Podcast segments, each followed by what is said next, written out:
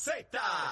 Porque las navidades suenan mejor en la Z. WZNTFM 93.7 San Juan. WZMTFM 93.3 Ponce.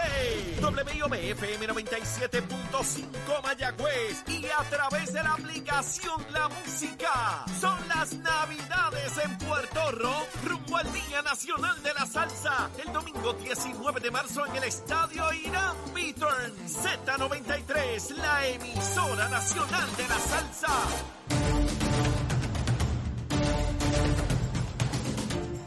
Y de regreso aquí a Nación Z Nacional, mis amigos, soy Leo Díaz. Estamos tratando de lograr la conexión con la llamada del ex gobernador Ricardo Rosselló. En lo que eso se produce, eh, que debe estar en cualquier momento, pues vamos a ver si, si ya está en línea telefónica para ponerlo ahí antes de, una vez pasen los titulares, pues ir rápidamente con el doctor Ricardo Rosselló. Estamos teniendo algún problema técnico. Vamos, vamos a ver si, si ya puede estar en línea. ¿Lo tenemos en línea, Chero? ¿Está? Me chequeate a ver. Eh, va- vamos. Se nos cayó otra vez. Vamos, vamos a los titulares en lo que logramos la conexión en la llamada. Vamos con Manuel Pacheco. Buenos días, Puerto Rico. Soy Emanuel Pacheco Rivera informando para Nación Z Nacional en los titulares. El monitor federal de la reforma de la policía, John Romero, concluyó en su más reciente reporte presentado ante el juez Francisco Besosa que la falta de entrenamiento dentro de la uniformada ha desembocado en el uso excesivo de la fuerza, numerosos accidentes con armas de fuego y en el desmoronamiento de casos por fallas a la hora de preparar. Por su parte, el secretario del Departamento de Seguridad Pública, Alexis Torres Ríos, anunció que presentará hoy un plan para atender los señalamientos de falta de adiestramiento a los integrantes de la uniformada, esbozando en el séptimo reporte del monitor federal como parte del proceso de la reforma de la policía. Hasta aquí los titulares, les informó Emanuel Pacheco Rivera. Yo les espero en mi próxima intervención. Nación Z Nacional, que usted sintoniza por la emisora nacional de la salsa Z93. Sin pelos en la lengua. Es esa otra cultura, la cultura de la violencia, donde ver asesinar a alguien es algo muy sencillo. Leo, Leo Díaz en Nación Z Nacional por Z93. ¡Ah, no! Estamos de regreso, mis amigos, aquí en Nación Z Nacional. Estamos tratando de hacer la conexión. Algo está ocurriendo, pero queremos que el doctor Ricardo Rosselló pues entre con nosotros aquí a conversar sobre todo lo que tiene que ver con el estatus político, con el asunto de gobierno, donde estamos. Ya parece que tenemos la conexión. Ahora sí, mira, mira, Veracharito, estamos. Eh, gobernador, ¿está en línea? ¿Me escucha? Sa- Saludos, Leo, saludos y buenos días a todo Puerto Rico. Gracias, gracias por estar con nosotros. Un placer, como siempre, tenerlo aquí en Nación Z Nacional. Está pegado todo Puerto Rico escuchándolo. Quiero que esté claro en eso. Me ha escrito media humanidad pendiente desde temprano para escucharlo. Eh, gobernador, lo primero que le quiero preguntar, ¿qué significa la aprobación del proyecto 8393 por la Cámara de Representantes Federal en torno al estatus de Puerto Rico? ¿Cuál es su opinión? Pues para mí, Leo, la, significa un, un cambio eh, drástico y dramático e irreversible en la posición del gobierno de los Estados Unidos en torno a la situación colonial de Puerto Rico, ¿verdad? Y yo sé, y yo he escuchado en los últimos meses cómo eh, los propulsores del colonialismo tratan de minimizar eh, el significado de, de este proyecto, eh, tanto diciendo que no lo iban a pasar, pero piensen un momento el lenguaje que está pasando una institución de los Estados Unidos. La, la institución, en este caso la Cámara de Representantes, Mm. establece de manera inequívoca que Puerto Rico tiene que resolver el problema colonial y que entre las alternativas el problema no puede ser parte de la solución. Por lo tanto, diferente a lo que ha pasado en, en otros años, eh, donde se eh, dice que se va a atacar este problema o se pasa una medida donde se incluye el problema como solución, esta es la primera pieza donde se establece de manera muy clara que se reconoce como gobierno de los Estados Unidos que la colonia no puede ser una opción y por lo tanto que cualquier otra alternativa tiene que ser una descolonizadora. En términos de lo que vaya a suceder de aquí en adelante, entendiendo, vamos a poner los dos escenarios, la posibilidad de que esto se, se atienda en, Senado, que ya básicamente han terminado los trabajos, eh, esa de una parte, si, si, si se diera, y la otra es que no suceda nada en el Senado. ¿Dónde estamos? Bueno, yo creo que el paso es esto, como he dicho, es agigantado. El, logro eh, propulsado mayormente, ¿verdad?, por una colaboración estrecha eh, entre eh, oficiales electos y, miembros de la delegación extendida que han trabajado extraordinariamente. Pues como bien establece, hay dos oportunidades. Hay una oportunidad pequeña por, por cuestiones de tiempo, pero real en que se vea este proyecto o la consideración eh, en, el, en el Senado. ¿Y cómo, cómo sería ese proceso si prácticamente ya el, el viernes terminan eh, de deliberar y de ver los proyectos? Pues sería la inclusión en, en, lo que se llama un omnibus ¿verdad? Eh, en, el, en el Congreso y en el Senado tienen este mecanismo que en esencia agrupa un sinnúmero de necesidades en, en una sola medida para ver si se puede eh, pasar, ¿verdad? Se pasan todos, tienen consideraciones de todo el mundo y ahí podría ser un potencial vehículo para, para la inclusión. Eso, eso, está, eso está vivo en este momento, gobernador. Esa posibilidad está real. Bueno, e, es, es pequeña, ¿verdad? Hay que reconocerlo, pero uno tiene que seguir, ¿verdad? Esto, Leo, las posibilidades siempre establecían que eran pequeñas, que el proyecto iba a pasar. Así es. Las posibilidades eran pequeñas que se iba a ver en el Comité de Recursos Naturales eh, y se logró. Las posibilidades eran pequeñas de que se iba a lograr un proyecto de, consenso y se logró porque se, se continuó trabajando, ¿verdad? Y yo creo que eh, lo que hay que reconocer en este momento, ¿verdad? Que, que obviamente eh, uno ve por su línea editorial por dónde es que van algunos de estos lugares, pero aquellos que no reconocen el paso histórico eh, enorme que se ha dado con el proyecto aprobado en la Cámara de Representantes, por lo general son personas que le tienen miedo al cambio, eh, que le han rehuido a esta, esta realidad y que lo tratan de minimizar. Pero yo, yo te digo, eh, yo, yo estoy viendo las noticias nacionales aquí, ¿verdad? Esto, las noticias de, de Estados Unidos, en todas partes, y el cambio, el cambio en el tono, eh, en la línea editorial de, diversos medios y, de diversos portavoces, en la pasada semana ha sido drástico, ¿verdad? Hemos, hemos visto distintos grupos que en el pasado han luchado por la igualdad, por derechos civiles esto y, luchas similares, pero no se habían acercado al asunto de Puerto Rico por, por consideraciones que podemos discutir. Eh, pues que ahora han sacado peticiones, ahora están adelante en, la televisión diciendo que esto tiene que pasar el Senado, ahora se ha convertido en parte eh, de, esta discusión y, de nuevo, pase ahora o no en el Senado por cuestiones de, tiempo y de calendario, eh, lo que sí pueden esperar es que entrando el año que viene, eh, yo puedo hablar por la, por la delegación y la delegación extendida, vamos a estar batallando para que se pueda ver este proyecto en el Senado, para que se pueda aprobar y entonces ahí tendríamos dos cuerpos legislativos, claro está, en dos sesiones diferentes, pero dos cuerpos legislativos aprobando y reconociendo que la colonia ya no es alternativa y que los puertorriqueños tienen, eh, eh, tienen que tener la oportunidad de escoger entre las opciones descolonizadoras. Ricardo, me llama la atención eso que planteas sobre esa nueva vertiente, esa nueva mirada que hay con relación al caso de Puerto Rico, particularmente con grupos identificados con la lucha de derechos civiles. Ese mismo cambio que tú estás notando allá, yo lo estoy notando acá y me explico y quiero tu opinión, por supuesto.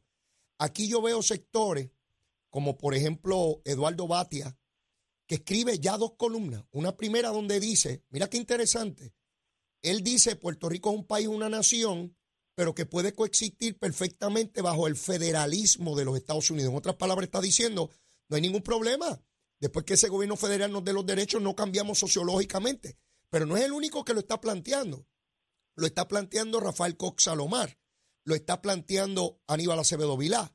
Lo está planteando el alcalde popular de Hormiguero. Lo está planteando eh, eh, Carlos Vizcarrondo desde hace mucho tiempo eh, también. O sea, ya yo empiezo a ver una fisura, un cambio de mentalidad en aquellos que, históricamente habían apoyado el ELA. Claro, Acevedo Vilá hacia la libre asociación, pero a Batia lo veo directamente hacia la estadidad. Así es que esa bomba atómica, yo comparo esto con una bomba atómica donde la onda expansiva sigue corriendo y sigue destruyendo cosas en su camino. Y me da la impresión de que el efecto de lo que ocurrió la semana pasada, los cambios que va a producir grandes todavía están por verse. Definitivamente, concurro, ¿verdad? Y yo creo que en parte, si, si no habíamos anticipado eso, Leo, es por el esfuerzo de ciertos sectores mediáticos para tratar de minimizar el impacto de, este proyecto, ¿verdad? De, de, decir que esto no iba a pasar, que no lo iban a atender. Hasta algunos, inclusive cuando lo atendieron, eh, lo trataban de, poner como si fuese eh, pecata minuta, ¿verdad? Esto, y, y, es todo lo contrario. Esto hemos, hem, se ha abierto una puerta hacia, una conciencia más grande, eh, tanto en los Estados Unidos y como tú planteas en, Puerto Rico, ¿verdad? Ya los argumentos que algunos de los compañeros que mencionaste eh, ya no son sostenibles, ¿verdad? Y si, y si tienen rigor intelectual en su, en su análisis, pues se van a dar cuenta que ya no pueden eh, argumentar eh, por el ELA, ¿verdad? Claro, todavía quedan dos o tres que, que lo escucho eh, tratando de argumentar y, y, que cada cosita que pasa pues apuntan hacia el ELA, pero, pero eh, es la minoría, es la minoría absoluta y cada día van transicionando más, eh, como bien establece, o hacia un modelo de independencia o hacia uno, uno de la estadía. Y entonces acá el, el impacto enorme que ha tenido, ¿verdad? Es que eh, siempre ha habido entre los dos partidos, ¿verdad? Voy a, voy a eh, tratar de hablar de los dos partidos nacionales, republicanos y demócratas, ¿verdad? Pero en el caso, comienzo con el de los demócratas, ¿verdad? Que fueron quienes eh, en esencia llevaron esto a, a, a, lograr. Eh, siempre ha habido una fisura en ambos partidos, ¿verdad? En distintos momentos. Hay veces que en el Partido Republicano han sido los que han liderado este esfuerzo, pero siempre han tenido oposición dentro de su propio partido. Y de la misma forma, han habido momentos históricos como este, donde era el Partido Demócrata, pero que siempre habían tenido opositores, ¿verdad? O sea, eh, Y, algunos de esos opositores eh, hoy día se convirtieron en los autores de, del proyecto, como Nidia Velázquez, eh, pero lo increíble, ¿verdad? Que yo creo que eh, era inesperado, ¿verdad? Yo, yo no lo esperaba. Ah.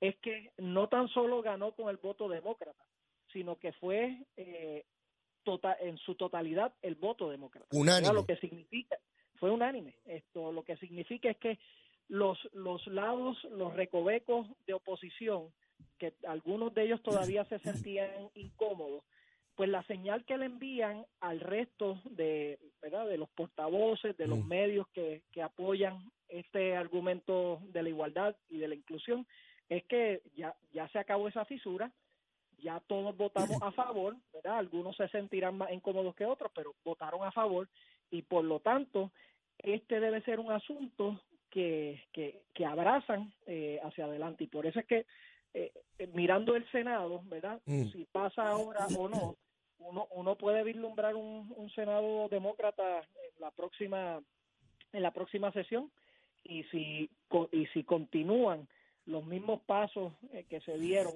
esto, ahora en la Cámara de Representantes, pues uno puede anticipar eh, que, que, es viable eh, que, que, se pase este este proyecto. Así que eso por el lado eh, demócrata. Por el lado republicano yo creo que hay muchísimos argumentos también, ¿verdad? Y, y, y, máxime cuando uno ve el despliegue de los puertorriqueños en las elecciones de medio término, particularmente las de Florida, ¿verdad? Donde el 55% de los puertorriqueños votaron por DeSantis y por y por Rubio. Esto, pues ya ya uno ve que, que, que el argumento trillado que utilizan los opositores de que eh, ¿verdad? para meter miedo de que Puerto Rico va a ser única y exclusivamente un Estado demócrata, pues es falso, ¿verdad? Esto, que hay evidencia ante ello. Aquí creo que hay, hay mucha tarea eh, por delante, pero definitivamente ha, se ha abierto un panorama mucho más viable, se han abierto las oportunidades y, y tengo que, que, que reconocer nuevamente, Leo, el trabajo de, de, los miembros de la delegación extendida, tanto en Puerto Rico como eh, en los Estados Unidos. Voy, voy, voy, voy a ir a eso eh, en unos minutos, pero antes, eh, Ricardo, el rearreglo de fuerzas en el proceso político es fascinante. Uno ver a un partido popular que históricamente ha estado vinculado al Partido Demócrata en los Estados Unidos, eh, ver cómo todo ese Partido Demócrata se vira y le dice, es una colonia Puerto Rico y esto hay que resolverlo. Eh, ver a Nidia Velázquez que llega a ese escaño legislativo porque el Partido Popular se lo agenció. Rafael Hernández Colón con dinero público procuró que se inscribieran los puertorriqueños en New York y, eso dio paso a que Nidia Velázquez lograra un distrito congresional por tres décadas, tres décadas. Y ella hablar con claridad, contundencia, diciendo Puerto Rico es una colonia eh, de la manera tan dramática que lo ha hecho todos los puertorriqueños en ese Congreso, en esa Cámara, y ver al Partido Popular aliándose a personas como Wicker, republicano senador, que, que, de ordinario hubiesen acusado al PNP de asociarse con los republicanos malos y feos y toda la cosa, y verlos ahí es sencillamente fascinante. Cómo esto se empieza a resquebrajar. Yo he señalado mil veces que yo creo, Ricardo, que el momento que vivimos se me parece a mí a cuando cayó el muro de Berlín, que, que los mismos alemanes no podían creer que aquel muro se estuviera tumbando y ocurrió pues, pues de un día para otro y ya. Claro, se tienen que ir dando unas condiciones, por supuesto, que es de las que estamos hablando aquí ahora. Y por eso quiero tocar el tema ahora de la delegación congresional y la delegación extendida. Porque para que lleguemos a este rearreglo de fuerza, a esta alineación de planeta, hubo gente que trabajó para ello. Háblame del trabajo de los delegados congresionales y en particular lo que fue una creación tuya, esa delegación extendida, esos miles de puertorriqueños diseminados, distribuidos por todos los estados que estuvieron haciendo, y quiero que me describa en qué consistió ese trabajo de campo, de puerta, de visitas, de llamadas. Quiero que me describas lo que ocurrió. Claro, claro, pues, pues con mucho orgullo eh, hablo de ello, ¿verdad? Esto, eh, en primer lugar, eh, como siempre, honrado de que me hayan dado la oportunidad eh, de, de, ser electo para la posición y sé que, que hablo eh, por, por, la mayoría de, de, los compañeros electos eh, la, a la delegación que de su manera han, han trabajado, ¿verdad? Eh, yo, yo he podido ver eh, cómo, eh, ¿verdad? Esto, Mayita Meléndez, antes de que tuviese una, una limitación de salud, esto prácticamente tocó todas las oficinas. Eh, esto, lo mismo puedo decir de, de Roberto eh, Lefranc Fortuño, ¿verdad? Eh, eh, eh, Melinda tiene una capacidad de, articular y de sentarse con los senadores, esto, hablar de tú a tú extraordinaria, ¿verdad? Una, eh, eh, tiene, tiene un conocimiento muy amplio de, de, todo este tema y ha ayudado a, a educar en todo este proceso. Eh, y aunque no he visto involucrada, o sea, no he, no he podido compartir con Soraya Buxo, yo sé que está haciendo lo propio en, en, su ámbito. Pero en torno a la, a la delegación extendida, Leo, tú, tú no sabes la motivación que a mí me da y, y, y la, la, energía de ver que, que hemos podido crear este grupo eh, que, que, tienen eh, diferentes ideas en otras cosas, pero que nos une la igualdad para Puerto Rico. Eh, son ya más de siete mil puertorriqueños en los Estados Unidos y, y, en la isla que nos unimos para decir, miren, eh, esto tenemos esta oportunidad para mover este asunto. Mm. Y en primer lugar, vamos todos, nos quitamos los sombreros de demócratas y republicanos y la prioridad es la estabilidad. Sí. En segundo lugar, reconocer que la gran mayoría de ellos que residen en los Estados Unidos, diferentes a los que están en la isla, tienen el poder del voto. Uh -huh. O sea que ellos sí pueden llamar a su congresista y ejercer presión. Uh -huh. Y para mí, la, la, primera vez que hicimos este tipo de esfuerzo y caminé con ellos, a ver, eh, yo fui gobernador de Puerto Rico, Leo, y yo iba como gobernador, eh, hablaba con los congresistas y todos me, me daban las gracias y muy amable y hablaban bien bonito de Puerto Rico, pero no sentían la presión. Cuando uno le llena el cuarto de electores de, de esa persona, de ese congresista, ahí es que entonces uno empieza a sentir la presión y, y, y verdad y, y las, la necesidad de actuar. Uh -huh. y eso es lo que ellos han hecho. Tan pronto se dieron cuenta de eso Leo al principio obviamente eh, eh, algunos de ellos eran nuevos en todo esto eh, poco a poco iban tocando las puertas pero lo que ha pasado el último mes y medio esto Leo, te quiero decir que que han sido ellos por iniciativa propia o sea eh, han sido ellos que, que decidieron coger un avión, esto, caer acá, eh, impactar 160 oficinas. Estamos hablando hace un mes y medio, Leo, que recordará, todo el mundo estaba diciendo, ya este proyecto murió, aquí no hay nada que hacer. 160 oficinas se metieron ahí a, a tocar base. Cuando ya estaban viendo eso, pues algunos tenían que regresar, empezaron una iniciativa de phone banking, ¿verdad? A llamar y a escribir cartas. Más de 2.000 llamadas y particularmente llamadas dirigidas hacia las oficinas de los líderes para que los líderes sepan que este es un issue importante para, eh, eh, para, para sus constituyentes y que lo tienen que bajar y que lo tienen que mover, que Mm. no vamos a permitir que se olviden de ellos. Y, y, y- y te lo digo, y, y hoy mientras estamos hablando aquí, Leo, se están preparando nuevamente porque ellos siguen llamando al Senado, al igual que lo han hecho los últimos días, para ver eh, eh, si esto también se ve eh, en el Senado. O sea que lo que comenzó como, como una idea, ¿verdad? Esto eh, de decir, oye, ¿dónde, ¿dónde podemos, verdad? Básicamente la pregunta que me hice es, ¿qué podemos hacer eh, que no hemos hecho en el pasado para no repetir lo, lo mismo, ¿verdad? Y, y, y lo que se me ocurrió eh, cuando fui electo delegado es, pues mira, ¿qué tal si en vez de solamente utilizar los 3.2 millones de puertorriqueños que tenemos en la isla, ¿por qué no utilizamos el recurso de los 5.3 millones de puertorriqueños que están en los Estados Unidos, que tienen el poder del voto, que tienen un mollero político y si los organizamos, pues podemos tener resultados? Pues ahí está, a los que tenían dudas, ahí están los resultados.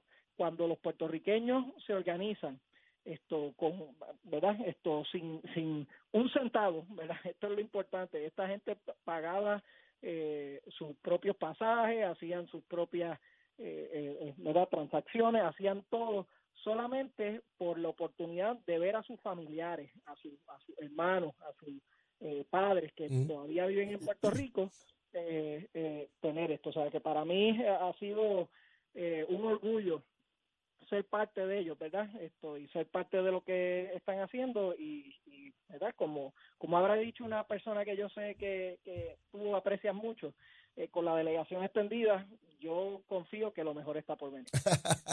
sí, conozco a esa persona. Los aprecio y los respeto enormemente, enormemente, por las grandes aportaciones que, que hizo y sigue haciendo para, para este pueblo que tanto ama. Tenemos que ir a una pausa, gobernador. Luego de la misma, quiero que piensen lo siguiente. Aquí todos los invitados a las nueve y media hacen una recomendación de almuerzo. Y yo quiero que usted, pues de igual manera, le haga una recomendación de almuerzo al pueblo de Puerto Rico que está escuchando ahora mismo. Y yo sé que los puertorriqueños que nos escuchan allá en los Estados Unidos también van a tratar de seguir esa recomendación suya de almuerzo y seguimos el conversatorio. Así que vaya pensando que venimos ya mismo. Llévatela, chero. Buenos días, Puerto Rico. Soy Manuel Pacheco Rivera con la información sobre el tránsito. Ya ha comenzado a reducir el tapón en la gran mayoría de las carreteras principales del área metropolitana. Sin embargo, la autopista José de Diego se mantiene ligeramente congestionada desde Bucanán hasta el área de Atorrey en la salida hacia el Expreso a las Américas. Igualmente, la carretera número 2 en el cruce de la Virgencita y en Candelaria en Toa Baja y más adelante entre Santa Rosa y Caparra. La 165 entre Cataño y Guaynabo en la intersección con la PR22, así como algunos tramos de la 176, 177 y la 199 en Cupey. Además, la autopista Luisa Ferré entre Montelledra y la zona del Centro Médico en Río Piedras y más al sur en Caguas. Ahora pasamos con el informe del tiempo. El Servicio Nacional de Meteorología pronostica para hoy un día principalmente soleado con algunos aguaceros en el oeste y noroeste en horas de la tarde, con posibilidad de algunas tronadas aisladas. Los vientos persistirán del este-noreste a una velocidad de 8 a 14 millas por hora, mientras las temperaturas máximas alcanzarán los medios a altos 80 grados en las zonas costeras y los medios 70 grados en la zona montañosa. En el mar una marejada del noreste está disminuyendo a los 4 a 6 pies, con olas rompientes en la costa de 6 pies que mantendrán condiciones costeras peligrosas. Por lo tanto, se recomienda precaución ante riesgo alto de corrientes marinas para las playas del norte de Puerto Rico, así como la isla municipio de Culebra. Hasta aquí el tiempo, les informó Emanuel Pacheco Rivera. Yo les espero en mi próxima intervención aquí en Nación Z Nacional, que usted sintoniza por la emisora nacional de la salsa Z93.